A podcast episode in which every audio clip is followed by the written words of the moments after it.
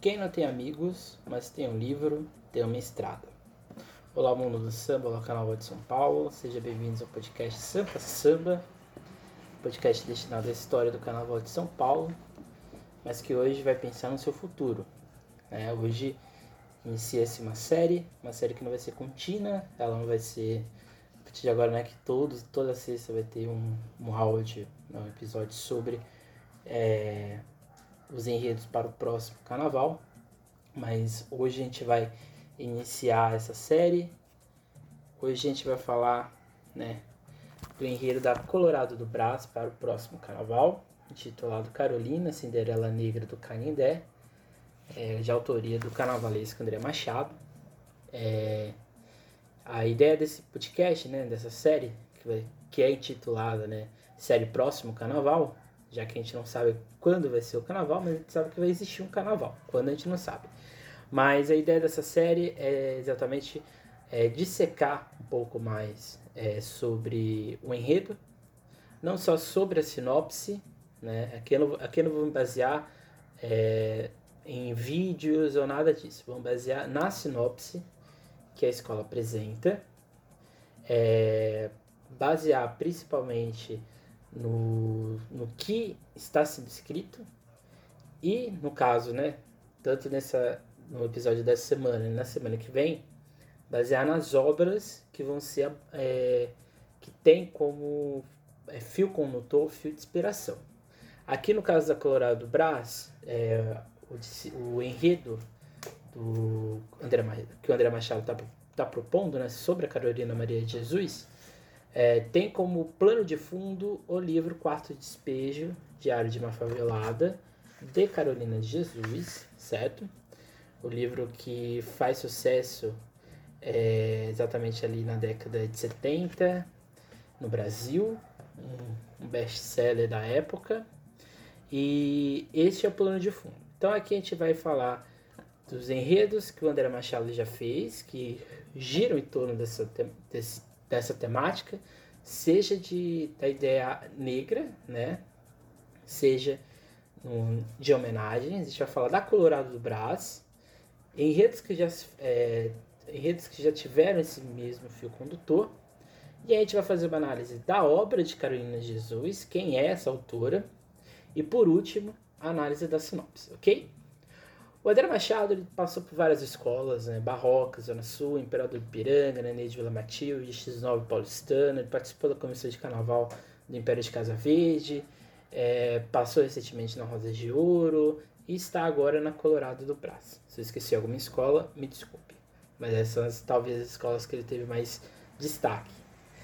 É, antes de tudo, a gente tem que entender o que, que é o enredo sobre uma personagem, uma autora negra. Não é um enredo afro, tá? Ele é um enredo de, vamos dizer assim, de personagens que estão em torno da ideia de negritude. Então não é aquele é um enredo de afirmação da identidade histórica de uma pessoa, ele não é necessariamente um enredo afro, né? O enredo afro está muito mais ligado a questões ali étnicas, culturais, é, do processo de diáspora, seja da, né, do continente mãe, que é a África, ou seja, né, das diversas vertentes dos enredos de temática afro-brasileira. Então isso aqui é muito importante. O enredo sobre a Carolina Maria de Jesus é um enredo dentro, é uma, vamos dizer assim, é um subtema dessa temática gigantesca que é o afro, e aqui é um enredo pouco explorado, do meu ponto de vista, em São Paulo, que é esse enredo de afirmação da negritude, né? E pegando isso aqui um autor. O André Machado já fez um enredo muito parecido, não, não parecido, né? É, não, não é que ele fez um enredo sobre Carolina Maria de Jesus, mas ele já fez um enredo de 2002 na Imperador de Piranga, na Imperador de Piranga, no grupo de acesso, né? O Canto de Amor à, mulher, à Negra Mulher, que ele faz o mapeamento da mulher negra na sociedade brasileira. Né? Então ele faz ali um, uma, um apanhado histórico, é, ou no caso, né, coloca a mulher negra como protagonista, como visualizadora da história. Esse aqui é um enredo temática é, afro-brasileira, no caso. Né? Em 2006, na Nenê de Vila Matilde, ele faz Mama Bahia, né, ópera negra de Oxum. que não é necessariamente um enredo que conte um personagem ou no caso o gênero, né? No caso o gênero a mulher. Aqui é um enredo que teve vários problemas, né? Esse sim, em 2006 a Nenê, mas ali a gente percebe que ele tem uma visão é, de negritude, né? Nesses dois desfiles bem própria, né? Acho que esse é o primeiro ponto. Acho que o André Machado nas escolas que ele passou, eh, talvez ele não teve a oportunidade de fazer um enredo que girasse em torno, de fato, dessa temática. Acho que é, o, é uma outra questão, né? Já enredos de homenagem, e aí aqui citando o André Machado ainda, talvez ele fez dois belíssimos desfiles na sua carreira, né? 2007 na de Vila Matilde, a Águia Radiante como pioneiro da, das comunicações, João Jorge Saad, 70 anos de conquistas e realizações, é o, desfile, aqui é, é o famoso desfile azul e branco da Nenê de Vila Matilde de 2007. Foi o último desfile que a Nenê desfilou inteiramente em azul e branco. Desfile muito bem construído. Ele faz uma. É, ele pega a visão do, que ele, né, do João Jorge Saad e ele, ali ele faz uma, uma visão bem própria. É como se a gente estivesse vendo um, um programa de televisão. É basicamente isso o que ele faz, é belíssimo. Mas acho que é 2010 que ele faz talvez o melhor desfile é, é, de uma pessoa, né? No caso, vamos tirar o Brasil da gaveta no Pérola Negra, que ele faz uma homenagem a Rolando Boldrin. Aquele tipo de desfile, né? Esse desfile que ele faz em 2010 é o que eu espero em, no próximo carnaval que ele faça na Colorado do Brás. Porque ele não faz, e aqui já talvez até antecipando, tanto nessa sinopse do enredo de 2000, né, próximo carnaval, da Carolina Maria Jesus, e nesse desfile de 2010 do Rolando Bodrim, ele não faz simplesmente uma, é, uma viagem na história desses personagens. Ele constrói esses dois personagens na visão ou dentro do que é a sociedade brasileira. O Rolando Boldrin, ele faz uma análise da cultura brasileira, né? O Rolando Boldrin, ele é visto no Desfile de 2010 como uma pessoa que conta o Brasil. Eu acho que aqui, né, no Desfile da Carolina de Jesus, né, que eu espero que talvez seja esse fio condutor que ele vai seguir, aqui ele quer contar a visão de Carolina Maria de Jesus do que é estar né, em condição de vulnerabilidade social no Brasil. Né? Então aqui ele faz uma visão, de certa maneira, que coloca a Carolina Maria de Jesus como um, um símbolo, né? Acho que símbolo não gosto muito de ser um símbolo, mas de certa maneira ela é colocada aqui como um símbolo de afirmação da negritude, de afirmação da luta social e dessa crítica sempre profunda que ela faz no, nos seus livros, assim por diante. Então, o que eu espero do Distrito Colorado Brás é uma visão ou uma construção de narrativa muito parecida com o Distrito de 2010, né? Não que vai ser igual, mas eu imagino que possa ser parecido. Já Colorado Brás, ela tem, ao longo de sua né, é, desfilografia, a Colorado Brás tem mais ou menos cinco enredos de temática que giram em torno da negritude ou em torno da ideia de africanidade e afro-brasileira. Em 1984, ela faz o, enredo sobre a revolta da Chibata, um desfile que fala sobre o João Cândido Guerreiro. É, um samba muito bonito, é, não tem, eu não, não tenho vídeo, né? desfile foi, no, foi nos grupos de acesso, é, mas o samba é belíssimo, tá? Quem, quem tiver oportunidade, samba tem no YouTube. E nesse desfile, porque eu, eu menciono esse desfile? Porque é um retorno da Colorado do Brás a essa temática de afirmação de pessoas da negritude. Né? Não é o único desfile, né? A Colorado em 96 fez o desfile em homenagem ao Geraldo Filme, né? Ao Mestre com Carinho Geraldo Filme. E esses dois desfiles mostram que a escola tem sim um passado de olhar para estes símbolos, para estes personagens da cultura negra brasileira e que de certa maneira não são muitas das vezes lembrados, né? João Cândido Guerreiro nem sempre é visto como uma figura dentro da história brasileira. Geraldo Filme quase nunca é lembrado né, seja pelos grandes sambistas do Brasil, é, como um, um partideiro de, de alta qualidade. E ele e a Colorado retorna agora para o próximo carnaval com a Carolina Maria Jesus. A Colorado fez em 2003 ainda o desfile sobre o povo banto, né, metamorfose banto. Em 2018 e 2019 aquela dobradinha de enredos, aí sim já num afro clássico, né? 2018 a Checa Caminhos que levam a fé, e 2019 o Hakuna Matata e Seu Viver. Se a gente for pegar os três últimos, esses três últimos anos a Colorado, a Colorado é, se firmou com esse enredo de temática negra, porque ela é vice-campeã no acesso com um enredo de temática é, religiosa, né? Em 2019 ela se firma no especial onde se fala dali da história, não da história, mas a cultura keniana, e ela se firma. E esse ano ela tenta né, sair dessa temática afro-brasileira com enredo sobre o sebastianismo, né? Dom Sebastião, que não deu certo, né? Vamos ser bem sinceros. Se não deu muito certo e assim por diante. Talvez a construção do enredo não foi muito bem elaborada, talvez. E esse ano, né, para esse próximo carnaval, a escola tenta talvez se reestruturar naquela temática que fez a escola é, talvez ganhar a confiança. Eu acho que é um acerto, antes de tudo, né, já antecipando, eu acho que é um acerto. É, no, pod, no podcast que a gente falou dos enredos de 2020, eu falo que é, uma, é um, o enredo de 2000, o enredo sobre Dom Sebastião, sobre né, o rei Dom Sebastião, é, esse, esse desfile é um, é, deveria ser um marco dentro da escola, porque é a escola tentando sair da sua zona de conforto.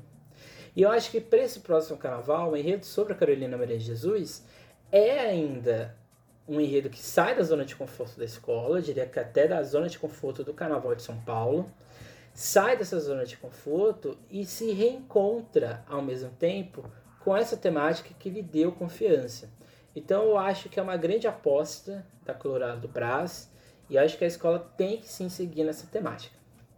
Outros enredos já falaram sobre Carolina de Jesus, mas não como é, não ela como fio condutor principal. Em 1978, é, em Sonhos de um Rei Negro, né, de Cidade de Vila Matilde, a escola citou a Carolina de Jesus a seu desfile, ela era uma ala naquele, naquele desfile, né? Era um desfile que era o sonho de um rei, de um, de um Brasil mais unido, um Brasil com uma reafirmação da negritude, assim por diante. São citados vários autores negros, né? personagens da cultura negra, e a Carolina Jesus é citada. Em 2017, aqui já no Rio de Janeiro, na Renascença de Jacarepaguá, um desfile belíssimo, o Papel e o Mar, um desfile que, é baseado num, num, num mini filme, né? num pequeno longa, curta-metragem, que é um encontro entre João Cândido Guerreiro e a Carolina Jesus. Né? São dois personagens meio que periféricos da história da negritude brasileira, da história brasileira. E é um desfile belíssimo. Quem quiser ver, tem no YouTube também. Samba fantástico, né? E só que aquele desfile não é sobre só a Carolina Jesus, né? A Carolina Jesus é uma parte do enredo e logo em seguida é uma junção com o João Cândido.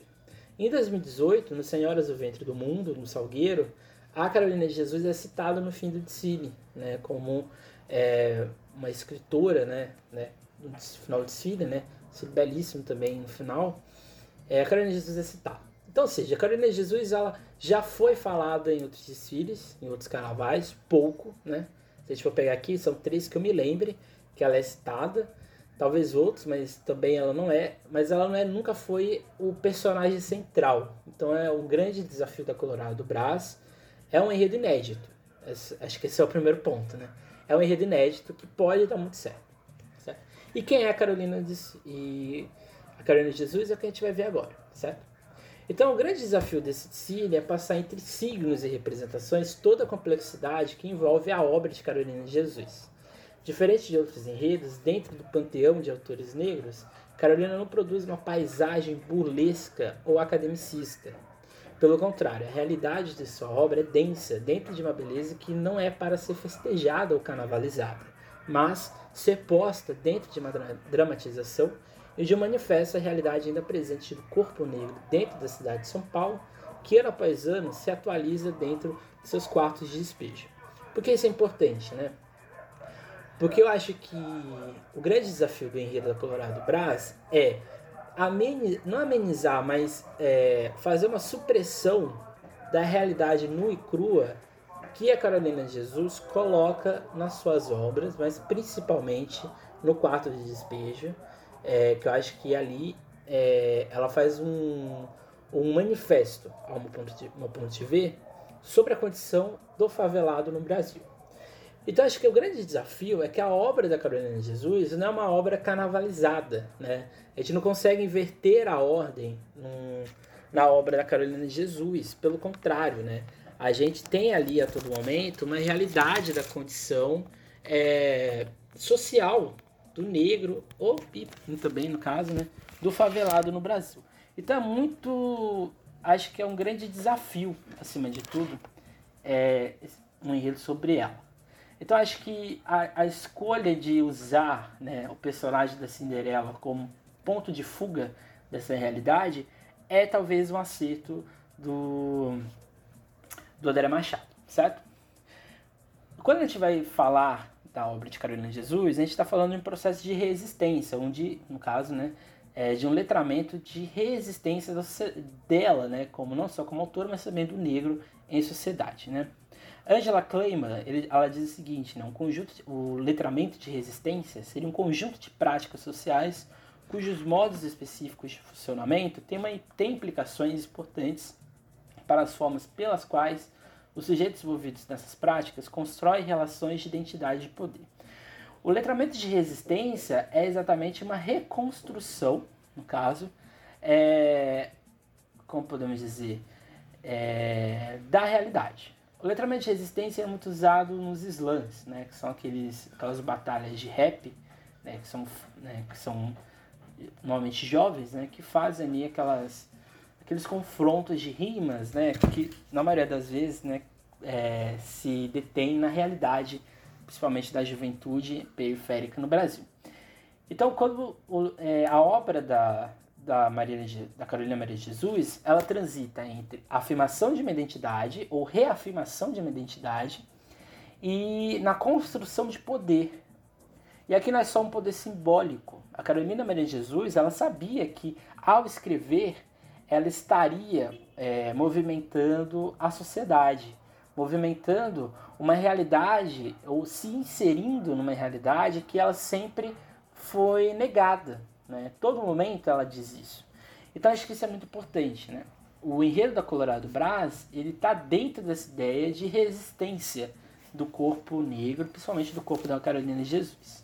Então a obra de Carolina expressa um orgulho, independente de uma realidade de miséria, de ser periférico. Há em suas palavras o um empoderamento, de que suas palavras servem para mudar a realidade a qual vive, e também dos que se encontram ao entorno dela. E aqui citando é, frases do trecho do quarto despejo, esquecendo eles, né? E aqui ela fala numa, numa menção de uma menininha que vê ela e fala é, o que, que você está escrevendo, negra fedida, né? E ela, e ela escreve, em vez de ela falar para a criança, né? Que talvez seria o instantâneo de muita gente, né? É, falar com a criança, mandar a criança calar a boca, ela escreve. Então acho que toda, toda vez que você lê a obra da Carolina Jesus, você tem que ter em mente que você você está lendo uma mensagem que ela está dando para o entorno dela.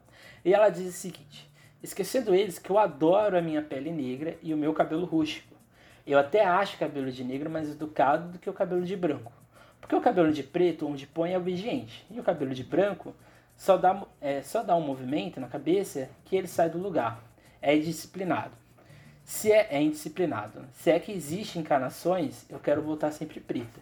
Então, a todo momento, mas principalmente nessa passagem, ela reafirma a identidade dela. Né? Ela, ela sabe quem ela é. Acho que esse é o grande ponto. E aqui a gente está falando de década de 50, né? década de 60, década de 70. A gente está falando de um, de um Brasil que está se construindo na ideia de um desenvolvimento, desenvolvimentismo, de uma ideia de modernidade. A gente está falando de uma São Paulo que está no início das construções de marginais, de uma São Paulo que está no início dos alargamentos das grandes avenidas, e ela está inserida, né, o Canindé, né, ali perto, né, da Avenida Cruzeiro do Sul, da Avenida Tiradentes, ou seja, na zona central do Brasil, então você, é, de São Paulo. Então você imagina que é uma grande favela, é, uma, é um grande apanhado de pessoas miseráveis que são, na verdade, despejadas nessa condição. E ao mesmo tempo, ela está próxima né, do grande centro de São Paulo, das grandes construções é, de embelezamento da cidade. Não é que ela queira ser miserável, passar fome ou ser um excluído, mas a todo tempo ela resiste dentro de uma sociedade que não coloca o favelado dentro do corpo social. Ou seja, a todo momento ela está fazendo essa crítica de que ela e seus, e, os que estão em seu entorno não estão inseridos na realidade da cidade. Quando ela mesma diz que se sente rejeitada por São Paulo, né, pela sociedade no geral, ela ao mesmo tempo coloca que não é permitido entrar o seu corpo nessas instituições. Mas quando ela, ela dentro do seu barraco, com papéis reaproveitados, escancara a realidade de uma cidade dita desenvolvida, ela usa o meio do letramento como uma forma de não só se inserir na realidade paulistana, como denuncia uma sociedade que despeja cotidianamente pessoas que não podem mais estar ou atuar na realidade pré-estabelecida. A todo momento, quando ela vai comprar comida, ou quando ela vai para algum é, ambiente, né, tem uma parte que ela, que ela fala que ela tem que ir. É, ela estava sentindo dores no corpo, né? E ela vai até a região, né, Avenida Brigadeiro, porque ali ela tinha que fazer os exames. Aí manda ela ir para outro lugar, e depois ela volta, e quando ela volta para o mesmo lugar, né, na Brigadeiro, ela é expulsa, né? As pessoas simplesmente não queriam que ela estivesse ali, e teoricamente era um serviço social. E a Carolina ela faz essa crítica, ela faz, ela faz essa crítica exatamente a este setor que em tese era para assistir, né, dar assistência aos pobres, os miseráveis, e simplesmente em São Paulo não funcionava. Então ela faz essa crítica a todo momento. Pegando aqui a trecho da obra da Ana Lúcia Silva Souza, né, Letramentos de Resistência, a Ana Lúcia ela faz uma análise do hip hop, mas a gente pode fazer essa transferência para a obra, para a obra né, da Carolina de Jesus. E ela diz o seguinte, né? Os letramentos que caracterizam como de resistência mostram-se singulares, pois ao capturar a complexidade social e histórica que envolve as práticas, práticas cotidianas de uso da linguagem, contribui para a desestabilização do que pode ser considerado como discursos já cristalizados, em que as práticas validadas sociais de uso da língua são apenas as ensinadas e aprendidas na escola formal. Ler Carolina Jesus é você perceber que esse português informal, né, esse português é, que a Carolina desenvolve, essa gramática que ela põe, é entendível. Então também é outro, outro entrave né, que a gente, ao ler a Carolina de Jesus, a gente tem. Né? A gente, é, mesmo a gente sabendo que ela muitas boas partes da, das passagens do livro tem erros de gramática, tem erros de concordância, isso é de menos, porque o que vale dentro da obra da Carolina é exatamente todo o seu poder de, de linguagem, de narrativa. Então a resistência né, que a Ana, Lu, a Ana Lúcia coloca é exatamente isso que a gente coloca. A Carolina Jesus ela reconstrói a visão de sociedade e histórica brasileira. Né? Ela se insere nessa realidade. Então ela escreve ao mesmo tempo uma outra visão de Brasil. Então isso é muito importante. E aqui citando a própria Carolina, né? quando estou na cidade, tenho a impressão de que estou na sala de visita, com seus lustres. Quem é o. Quem, né? Que. E aqui ela falando, né? É, que em tese, que em tese né? No, é, ela faz essa construção muito bonita, né? de que a cidade é um espaço, né, uma, sala de, uma sala de visitas, é um lustre, tem ali o seu lustre, tem ali o cetim, é cheirosa, as pessoas ali são permitidas transitar, e quanto que, ao mesmo tempo, ela tem a impressão de que quem não está dentro dessa lógica, ou seja, favelado, são objetos fora né, de uso digno e são colocados na favela no quarto de despejo. Então isso aqui é muito importante e constrói exatamente é, toda essa visão que a Carolina constrói na sua obra, certo? Então esse aqui é um ponto muito importante. Em uma passagem de sua obra, a autora coloca que o que escreve será visto como algo fantasioso ou mentiroso, né? Porque acho que esse é o grande ponto. Quando você lê a Carolina de Jesus, você não quer acreditar que isso aconteceu, ou que isso acontece. E ela coloca isso, né? Talvez as pessoas, quando lerem minha obra, vão falar que isso não é verdade. Essa percepção pode ser vista por duas realidades. Uma de não querer acreditar que a nossa sociedade não conseguiu ter gerado um bem-estar social amplo, fora de nossa casa de tijolos, né? Então, a gente, numa casa com tijolo, pintada, rebocada, com luz, água e assim por diante, talvez a gente, dentro dessa realidade, não consiga entender que há uma realidade fora dessa, né?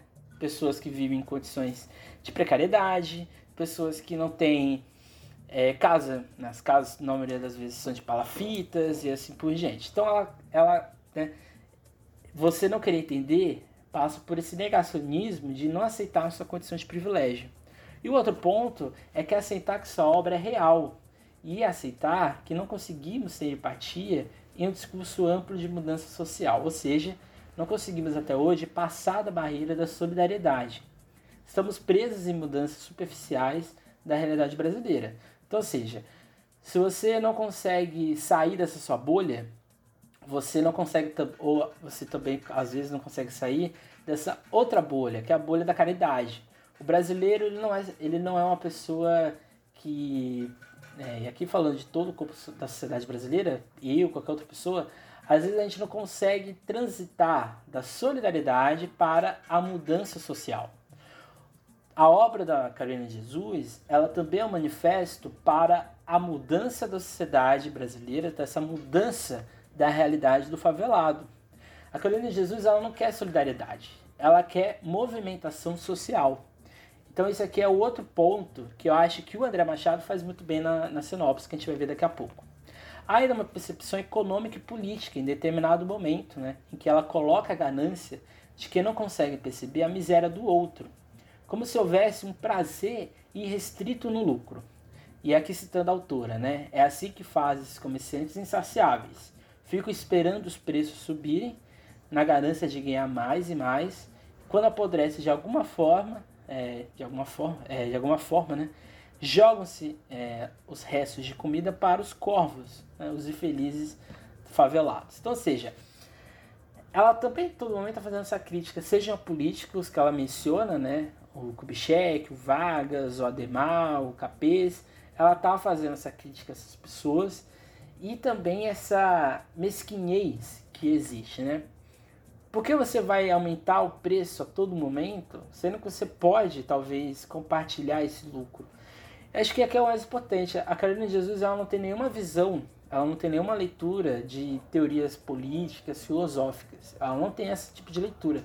Mas ela não precisa disso. Né? A realidade dela é a grande professora do que ela escreve. Na medida que Carolina marca toda uma geração que, se enxerga dentro de sua história de vida, é, a gente pega a obra da Carolina Jesus e retransforma, né?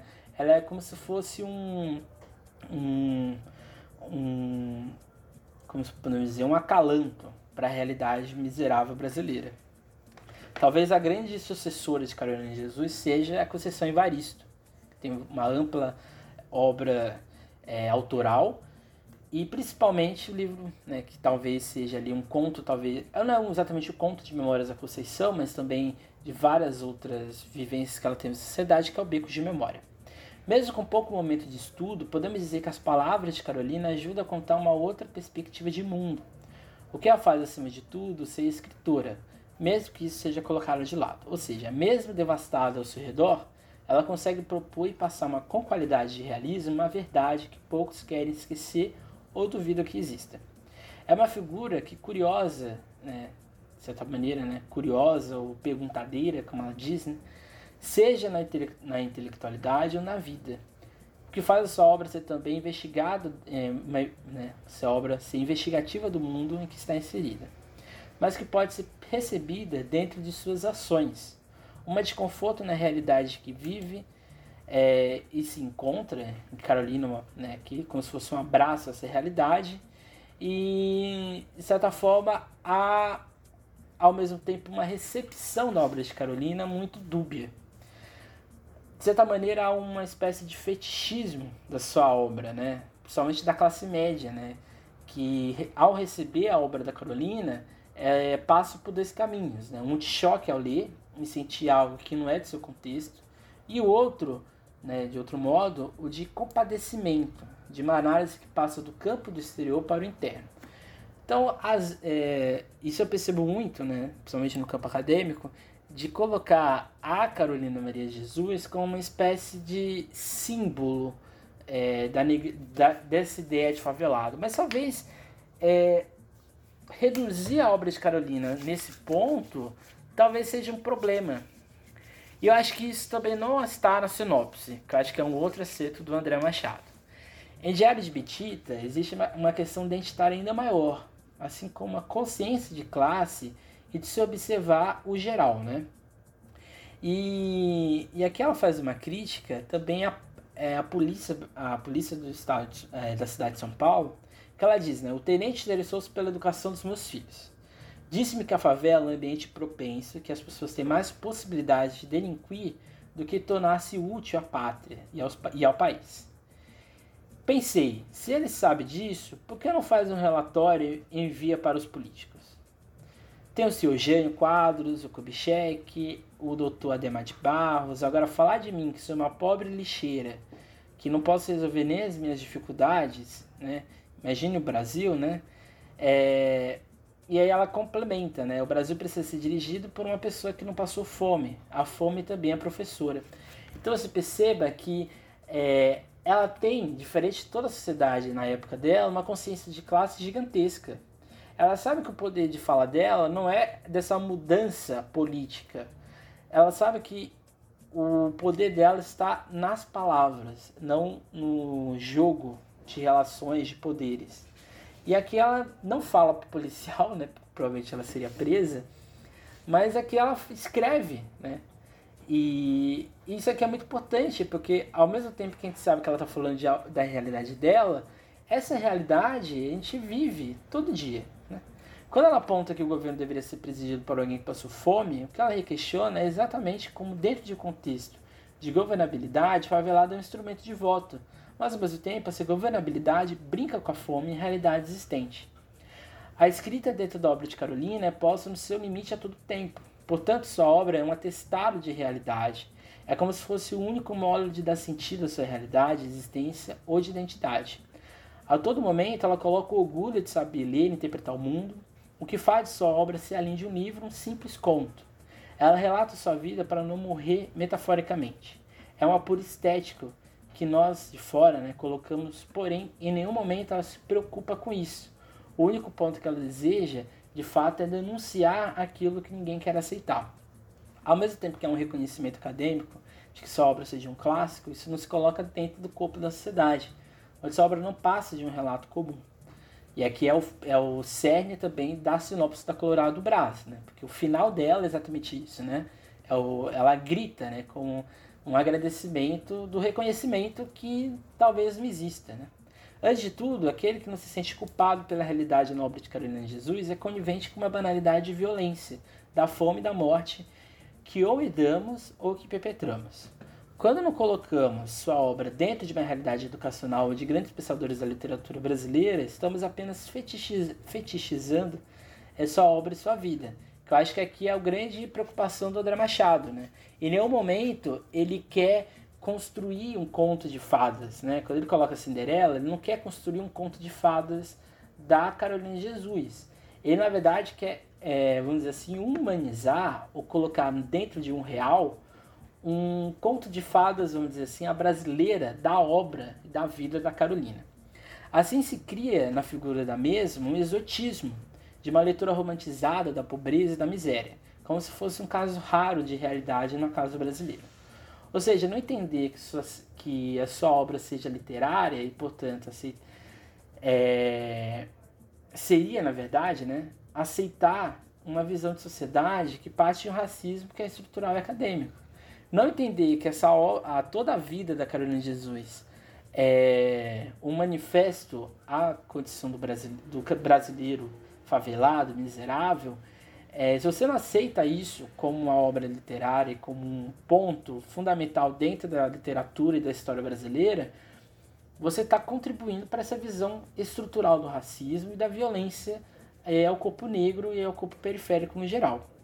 Ok? Então, discutir Carolina, antes de tudo, tem, antes de tudo né, entender nossa língua portuguesa e aqui, né, de certa forma, no, no que nos forma como sociedade.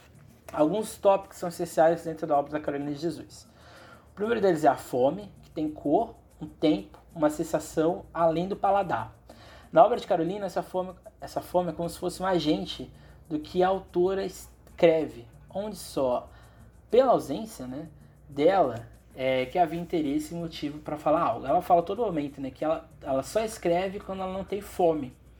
Né, e a, a, escrita é como se fosse.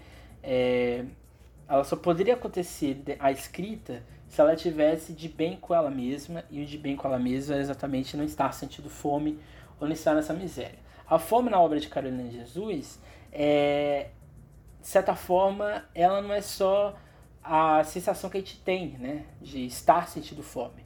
É uma fome também subjetiva, é uma fome de da condição que ela vive, do entorno dela e assim por diante. Quase todos os seus diários começam com essa anedota de comprar pão, ganhar restos, o leite, ou seja, é uma protagonista que não tem forma, mas que toma sentido dentro do seu campo de atividade. O outro tópico é a sede, né, que se corporifica em algumas ações que são cotidianas, seja no nado dentro do rio, ou até mesmo né, é, da condição do rio, nas conversas, brigas e dissabores da busca de água, né? Porque ela sempre fala que buscar água é sempre é quase que fosse um, uma experiência antropológica, né? Porque ela ali tem as fofocas, tem as intrigas e assim por diante. Além de tudo, a sede também é algo é, espúrio já que não é garantia de segurança, né? Ela fala que o filho dela provavelmente é, pegou vermes, né? Exatamente por causa da água, né? Condição da água e assim por diante. Lembrando que não tinha água encanada onde ela morava, né? Outro personagem, outro tópico é a favela, que também é um personagem paralelo. É como se dentro dessa realidade houvesse todo um contexto de sensação, de dor, de rejeição, né? Que é o próprio nome do livro mas ao mesmo tempo não é uma reclamação do ambiente, mas uma reflexão sobre as condições e as escolhas de seus membros, o que fica sempre posto dentro de sua escrita. Né? Ela coloca, é, pegando aqui o trecho da autora, né? estou residindo na favela, é, estou né, residindo na favela. É, se Deus me ajudar, hei de mudar daqui e espero que os políticos extinguam as favelas. Aos que prevalecem no meio em que vive, demonstrando valentia perante é, né, e ao mesmo tempo, né, existem os fracos que não conseguem viver essa realidade. Então você perceba que ela não reclama da condição dela, ela não reclama, não reclama de estar numa favela, mas ela não aceita isso para a vida dela inteira, né? E, quando, e a todo momento, né, quando a gente lê o quadro de despejo, a todo momento ela fala que ela está escrevendo esse livro para mudar a sua realidade, ou seja, sair da condição de favela. Mas ela não quer que a favela continue, ela quer que a favela não exista mais. Ela quer que as pessoas tenham condições de sair daquele espaço e coabitar em outros ambientes e assim por diante. Outro ponto dentro da obra da Carolina é o suicídio ou a morte, como ponto de fuga dessa realidade sombria de fugir de, uma, né, de, um, de um contexto é, que não tem visão de apoio, que não tem assistência social, né, quando ela faz as críticas ao serviço social, e essa classe política que só procura o favelado no momento de voto. Um outro ponto é o amor, né, que também é presente, mas ao mesmo tempo não, é, você percebe né, que isso não é totalmente é, o amor como a gente conhece no dia a dia, né? ela nunca, a todo momento ela fala que ela não quer se casar, ela não quer estar presa ao casamento, né? Ela não quer estar dentro dessa vida, visualização de opressão, porque ela ouve as outras mulheres sendo agredidas pelos maridos. Mas ao mesmo tempo ela é uma pessoa namoradeira, né? Como a própria filha conta, é uma pessoa que vive amores e assim por diante. Então, ou seja, ela é uma pessoa de corpo livre, se assim podemos dizer. Ser sozinho dentro para para Carolina Jesus é um ato de amor para ela e para os filhos. Então, de certa forma, Carolina Jesus é uma feminista sem mesmo saber o que é essa palavra. Né? Ela já agia é, numa, numa equidade de oportunidades, numa liberação do ir e vir da mulher em sociedade. E é basicamente isso, né? A cidade né, de São Paulo é um espaço de clivagem, né? É como se fosse... É, a cidade de São Paulo é como se fosse é, pequenos núcleos, né? Onde cada pessoa é permitida morar nesse espaço, nesse ambiente, assim por diante. Então ela fala, eu classifico São Paulo assim, palácio é a sala de visita, a prefeitura é a sala de jantar, e a cidade é o jardim, e a favela é o quintal onde jogam os lixos. Então aqui você perceba, né? Esse aqui acho que é um cerne do, do, do livro, da obra dela, e que está também na sinopse que a gente vai ver a seguir, que é muito preeminente, né? A cidade de São Paulo, ela não é só um espaço onde ela vive. A cidade de São Paulo, dentro da obra da Carolina, ela é um personagem que vai mudando de acordo com ou a necessidade dela e o desespero, a dor e a melancolia que ela vive, ou das oportunidades que ela busca e assim por diante. O outro ponto é a política, seja interna ou externa no caso do despejo né, de pessoas comuns dentro da favela. As críticas feitas dentro do governo, dos governos, seja na cidade ou no país, e no caso em questão de políticos, sempre são falsos profetas, né? E ela fala, eu não ia comer porque eu ponho pouco. Será que o que eu levo da vida e o que posso esperar do futuro, né? É, no caso ela fala, né? Uma casa né, em Campos do Jordão. Eu, quando estou com fome, quero matar o Jânio, quero enforcar o Ademar e queimar o Juscelino. As dificuldades cortam o afeto do povo pelos políticos. E acho que isso aqui é, é, é uma, poderia ser uma metáfora ao cotidiano atual, né? Em que toda a crise política que a gente vive, em nenhum momento há discussão de, assisten de assistência, né? Ou de oportunidades para essas pessoas que, no Brasil até hoje, ainda vive uma realidade tal qual Carolina de Jesus viveu no seu período. Então ela faz uma crítica desse, nessa política do vai e vem, do, do toma lá da cá, essa política do populismo barato e assim por diante. E ela tem uma visão de negritude, de autoafirmação de uma realidade de orgulho de ser preta, ao subverter uma realidade que não era comum, em que uma mulher preta se assumir com sua cor era algo velado, é uma formação que é feita na prática, por isso mesmo que só obra é um documento de uma realidade. E o outro tópico que está na sinopse, que acho que esse é o outro acerto do, do André Machado, que é o tempo. O tempo na obra da autora, ele não é ordenado na sua vontade, mas na sua necessidade de poder ter o mínimo de conforto para seus filhos. Por isso que o acordar e o chegar em casa é necessário. Além disso, o tempo dentro da obra de Carolina é colocá-la de acordo com os filhos, seja no momento de refeição, né, o almoço ou janta, né, quase nunca os dois juntos, e no tempo de suas indas e vindas na escola. Todo o diário dela, todo o dia do diário dela começa, né? Eu acordei às 5, acordei às 4 e meia, acordei às 6, fui buscar o pão ou fui pegar água, acordei e não sabia se ia ter almoço ou se teria janta e assim por diante. Então o tempo na obra de Carolina, ele não é ordenado no momento que ela quer, mas no momento que a necessidade ou que as oportunidades aparecem. Outras obras da autora, além do Quarto de Despejo, né, Causa de Alvenaria, o Diário de Maíz Favelada, que não, dá muito, não tem muito sucesso, Pedaços de Fome, que ela escreve do dinheiro dela, Diário de Petita, um livro de poesia, né, Onde Está a Felicidade. O sonho de Carolina é, de tudo, de ser reconhecida como escritora, né? isso em um contexto de duro pesar, de realidade social, em que já existia um cânone de literatura.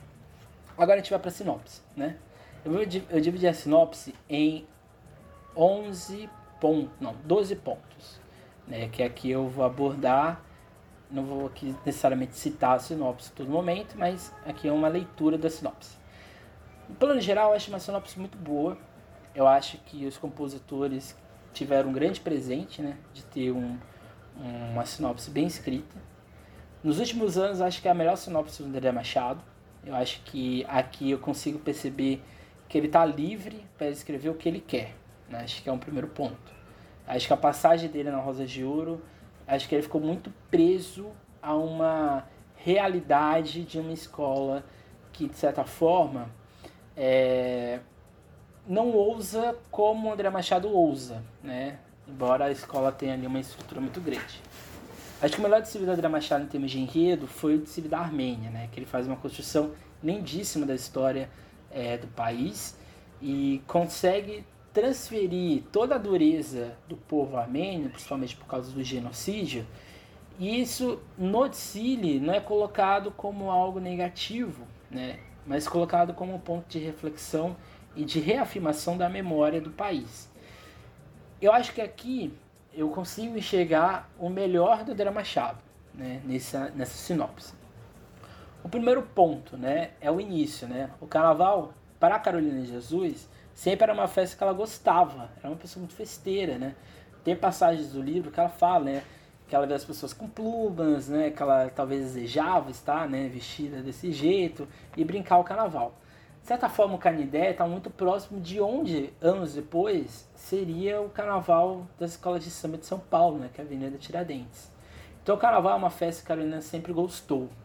Em seu livro, Quatro Despejos, ela mesma conta que festejava com o que poderia vestir para poder festejar. Na sinopse, o carnavalesco começa com essa face da alegria que existe mesmo em contexto de dureza nas passagens da autora, tem o um marco de tempo, né? Na sinopse do, do início da sinopse do, do, do André, que é a borboleta, né? Que é um símbolo semiótico de metamorfose, que na sinopse assume um contorno de memória. Então a borboleta é como se ela fosse um símbolo de ressurgimento, né? De passagem de tempo. E quando ele inicia é, a sinopse com essa esse dizer assim, a Carolina se preparando para a festa, para ser homenageada. E essa borboleta, né, que passa pelo tempo, isso aqui é muito bonito, né? E já, já pontua o que o carnavalesco quer ou está imaginando. O segundo ponto, né, que em seguida somos apresentados a autora, que se pontua, né, seu nascimento e origem, né, Sacramento, Minas Gerais, mas o que chama a atenção é que aqui já existe uma delimitação daquilo que podemos esperar ao longo do discílio, que é o não se conformar com a realidade de miséria que vivia. E aqui citando a sinopse, calei-me para o sofrimento, gritei mais alto que pude para o destino que eu escolhi. Então, ou seja, é, desde a todo momento na sinopse, né, e aqui ele já coloca desde o início, né, já no segundo verso ali, dessa poesia que ele escreve, já se coloca que ela vai falar de uma realidade que ela escolheu, mas que ela não se conformou e ela queria mudar. Então isso aqui é muito importante, né? Porque a, a vida da Carolina de Jesus é uma vida de, de igual uma borboleta, né? De mudança, de transições. Então aqui existe um duplo operante de sair de sua cidade encarar uma vida de dificuldade e em seguida lutar para que um outro futuro pudesse correr para ela e para os seus filhos. Uma outra mudança, né? O ponto final nessa virada é o poema, é, o Colônia Fazendeiro, que o André Machado cita, e isso é muito importante, né? Porque aqui a gente mostra como a Carolina de Jesus, nesse poema O Colônia Fazendeiro, tinha uma visão já de sociedade e principalmente de, da condição do negro em sociedade. E aqui citando um trecho do poema que ela escreve, né, o colono fazendeiro, ela diz o seguinte: Diz o brasileiro que acabou a escravidão, mas o colono sua o ano inteiro e nunca tem um tostão. Se o colono está doente, é preciso trabalhar. Luta o pobre no sol quente e nada tem para guardar. Então, ou seja, aqui você perceba que tem uma crítica muito grande. E eu acho que citar esse, esse trecho da, do poema dela no samba seria fantástico. Né? Talvez uma uma reconstrução seria muito interessante. Porque a obra da Carolina não se resume ao quatro despejos, embora seja a grande obra dela, mas existem outras obras que ela faz críticas das mais diversas à sociedade brasileira, à condição histórica e social, política e econômica do negro. Um terceiro ponto é o sonho, né, que é um componente dentro da sinopse. E novamente, né, alusão a seres alados nesse caso uma libelo, né, que se deixando levar pelo vento e pelo tempo, né, que são duas construções linguísticas semióticas, ela parte para São Paulo. Então você perceba que aqui há uma passagem muito bonita, porque a Carolina Jesus ela sai de Minas Gerais para São Paulo andando, né? E é que você perceba né, que é muito bonito quando ele fala que ela vai, ela é levada pelo vento, seja uma coisa que a gente não vê, mas que a gente, a gente sente e a gente é impulsionado por ele, e pelo tempo, né? Por essa realidade, né? Como eu disse anteriormente, o tempo na obra dela não é de acordo com o que ela quer, mas a partir das oportunidades que aparecem. E quando ele coloca isso como a libélula, né, que é um outro ser alado, né, um ser que voa mais alto, vai mais a, além também, mas também é um símbolo semiótico, isso é muito bonito também nessa construção. O quarto ponto é a chegada na cidade paulistana dentro da sinopse, né? E aqui há a visualidade de algo duro, que na escrita da sinopse tem cheiro e tato. É... O cortiço fétido, a dureza da cidade, as marquises lagadas por moradores de rua, e aqui temos talvez a marca da autora, de chegar de fato que é a cidade, ou seja, não só para o alto, mas para baixo, e para quem está despejado a própria sorte. Ali, a sinopse, ele coloca que quando ela chega em São Paulo, ela se desfaz da realidade, da visão que ela imaginou ter. E quando ela sai da Estação da Luz, ela já é confrontada com uma realidade que talvez ela esperava para ela mesma. Então, quando ela chega em São Paulo, isso aqui o André Machado faz muito bem, ela talvez vê um futuro que talvez a, a cidade queira que ela viva, mas ao mesmo tempo ela já assume para ela um confronto dessa realidade. Então isso aqui é muito interessante, isso aqui é muito bem feito pelo André Machado, porque você percebe que nem, é, por mais que exista ali uma conotação de esperança de futuro, né, porque ela quer sair daquela realidade de Minas Gerais, realidade que ela foi presa, realidade que ela era acusada a todo momento, que ela era, sofria preconceito, racismo, assim por diante. Mas quando ela chega em São Paulo, ela tem um primeiro choque de realidade, mas ela não se sente ameaçada. Ela quer lutar para que essa realidade mude. E é aqui a gente chega no quinto ponto, né? Nesse ponto que elenco talvez temos a justificativa do enredo, né? Na construção de Cinderela que o carnavalesco pontua como uma gata borra, borralheira, fui à luta queimando feijão em casa de madame e o seu mago, onde eu podia me alimentar de letras, divagando sem notar o passar das horas. É, Carolina Jesus, a filha dela, sempre conta que ela tinha uma, uma, ela queria sempre estar lendo e toda a casa que ela ia, exatamente, ela ela pedia para ficar na biblioteca por mais tempo, né? Usar o local, o tempo de descanso para aprender sempre. E você percebe que a, a escrita da Carolina Jesus tem esse toque clássico, né? Ela, existe ali uma consciência do, da construção de poema, na construção de uma narrativa. E que o André Machado, de certa maneira, retrata isso na sinopse dele.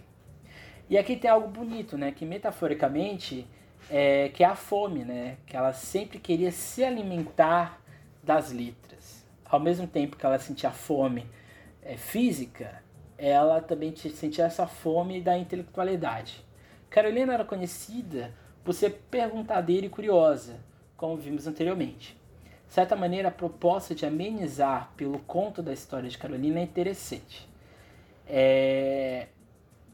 Mas, de certa forma, a gente poderia cair num simplismo da vida dela, o que não acontece na sinopse. Na sinopse, a todo momento, é... ele usa a expressão, né, essa construção da Cinderela, mas ele não fica preso no final feliz. Carolina queria ser conhecida, né, no sexto ponto, Carolina queria ser conhecida como escritora e não apenas como uma favelada. Teve uma vida dura e depois conseguiu momentos de redenção. O que ela desejava era ser reconhecida por sua obra. Em trecho da sinopse temos exatamente essa visão. Mulher preta e pobre não tinha vez, era transparente por ocasião. Porém, no universo, né, um desprezo que ela passou em seu tempo e no hoje, onde sua literatura é pouco vista e divulgada, isso aqui é muito interessante, porque na sinopse você tem isso.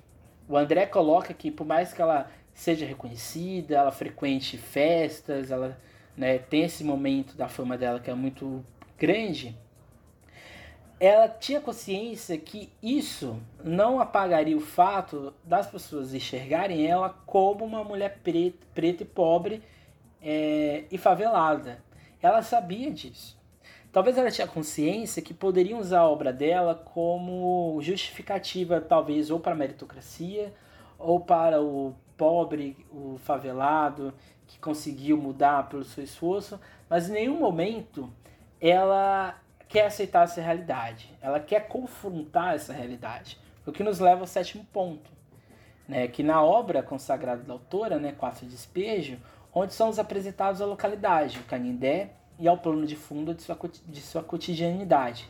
A condição de moradia, quando o autor aponta que o barraco não é algo assim romantizado e muito menos visto como alegoria de esperança. A fome, a todo momento que é uma constante, né? a fome tem uma cor e cara, né? que ela é amarela. E a incerteza, seja dela própria ou de seus filhos. Mas na sinopse, essa construção ganha contornos de carnavalização. E aqui acho que é o grande é, é, o grande acerto do André Machado, né? Porque ele poderia simplesmente falar que ela foi despejada, mas ela, ele não coloca isso é, dessa forma, né? Ele coloca: da Igreja de Nossa Senhora do Brasil fiz meu pequeno casebre de ripas. Então, ou seja, da construção da igreja, ela fez a construção dela, né? De onde podia se ver a chuva, o sol ou a lua, por toda, a por toda sorte de vão. Então, ou seja, você perceba que a moradia dela não é só uma moradia. André Machado ele constrói essa moradia como também um espaço, um reduto para ela ter esperança. E a esperança dela estava onde? Na escrita. Também temos uma alusão na sinopse, depois disso, da, dos filhos, e mesmo assim, e aqui talvez um acerto do André Machado, essa visualidade de mãe, solteira, que ela se orgulhava, e muito bem contada a partir da realidade da autora. Antes de tudo, o quarto despejo é uma carta de luta que exerceu em sua vida perante seus filhos. É um livro de amor aos filhos, que a todo momento ela está lutando pela condição melhor dos filhos dela. O oitavo ponto é a segunda professora de Carolina, né, catadeira de papelão, que tinha um componente de sobrevivência para sua primeira profissão, que era ser escritora. Carolina era escritora, essa é a primeira profissão dela. A segunda profissão dela era ser catadeira de papelão. E aqui então temos o ponto-chave da sinopse, né? E que traduz a obra da autora. Aqui citando o André Machado, né? Pelas ruas catando xepa, lixando papelão, numa batalha diária pela sobrevivência, encarando doença e até humilhação. Para dar o mínimo para os meus filhos, nunca tive escolha e nem opção, pois a fome sentida na favela tinha cor e era amarela. Triste fonte de inspiração. Da sucursal do inferno que coloquei no meu diário, feito com folhas de caderno vagabundo, que eu encontrava perdida no mundo ao me agachar pelo chão. O nono ponto é só a obra no contexto geral, na sinopse, seja dos personagens, do ambiente, das sensações às quais somos apresentados. E temos aqui que falamos anteriormente, que é a realidade da condição que ela encara e confronta a todo momento. O... E essa paisagem da cidade como palácio e a favela como lugar de despejo. E isso é algo que deve estar, seja no samba ou no desfile, obrigatoriamente. Acho que isso aqui tem que ter senão se perde toda a profundidade que as obras autoras sempre tiveram. E aqui citando a sinopse, né? Nasci homem, não nasci homem nem branco. Não tive berço de ouro, garanto.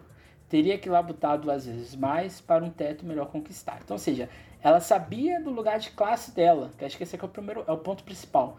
Ela sabe, ela tem consciência de classe. Ela sabe que o lugar dela não tem privilégios. Né? E ela sabe que é, não é uma simples meritocracia que coloca ela onde ela quiser. O décimo ponto, novamente voltamos à narrativa que o autor coloca de Cinderela, só que adaptada à realidade. Aqui a fada madrinha é a reportagem que faz com a autora e que muda de fato sua vida para sempre, aqui citando a sinopse, né? Aldalho Dantas era seu nome, repórter do popular e renomado jornal Folha da Noite. Temos que sempre ter em mente que a obra de Carolina é muito mais vista no, no mundo né, do que no Brasil. Mesmo assim, com certo reconhecimento que a sociedade sempre por de Carolina era a miséria, quando Calaveras coloca um paralelo com a Cinderela, podemos perceber que há, na verdade, uma crítica forte. O sonho de Cinderela tem tempo, espaço acima de tudo, um fim de término. Mesmo que os momentos de felicidade sejam latentes, a condição da realidade volta sempre com mais força. Que o, e o décimo primeiro ponto, né? Que é o sucesso curto de sua carreira, uma certa mudança de realidade que vivia o reconhecimento mundial. O livro 4 despeja, né, com destaque em vários jornais do exterior, em edições de obras em 13 países. E antecipando já chamado Paulo Coelho, ela é a primeira autora no Brasil com mais de um milhão de livros vendidos no Brasil e ela ficou muito tempo nos best-sellers dos jornais. E o último ponto que é a redação de seu passado pelo Colorado do Brás, ou seja, um reconhecimento de sua obra que foi febre no passado e que retorna nos últimos anos, principalmente é, depois do centenário do nascimento dela e nos últimos tempos, quando os livros dela se tornaram obrigatórios no vestibular. O término que o Canavalista escreve talvez fosse o que Carolina gostaria de ter escrito. E aqui citando o fim da sinopse, né? É que sempre estarei viva no coração de quem acredita, assim como eu e outras tantas Carolinas, mulheres negras, mães solteiras, faveladas e periféricas. Na força motriz que me trouxe até aqui e que sirva como um grito de aforria. Coragem. Então acho que é uma sinopse muito bem escrita, é uma sinopse muito bem detalhada. É, talvez. É, talvez não, acho que é, um, é, uma, é uma escolha do carnavalesco, né?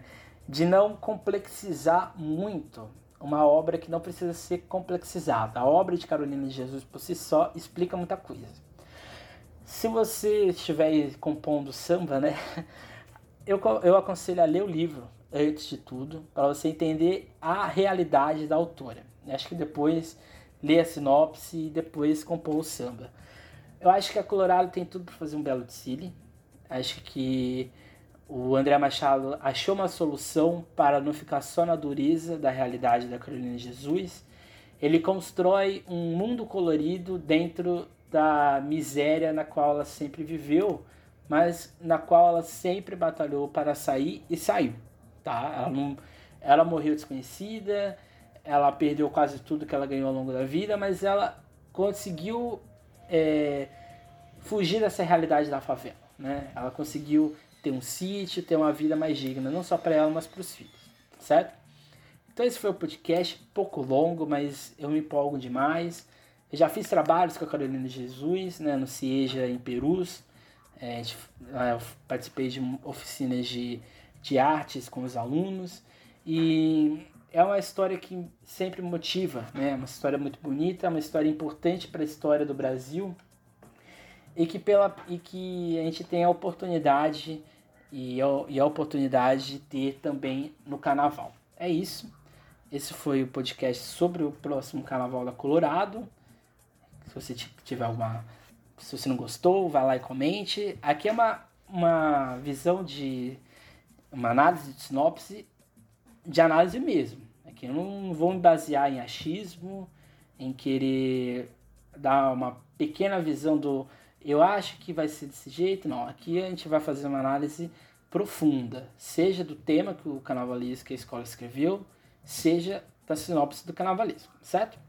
Semana que vem a gente vai fazer uma análise do Pequeno Príncipe no Destino da Tom Maior. E é isso. Até semana que vem. Tchau. E é isso. Tchau.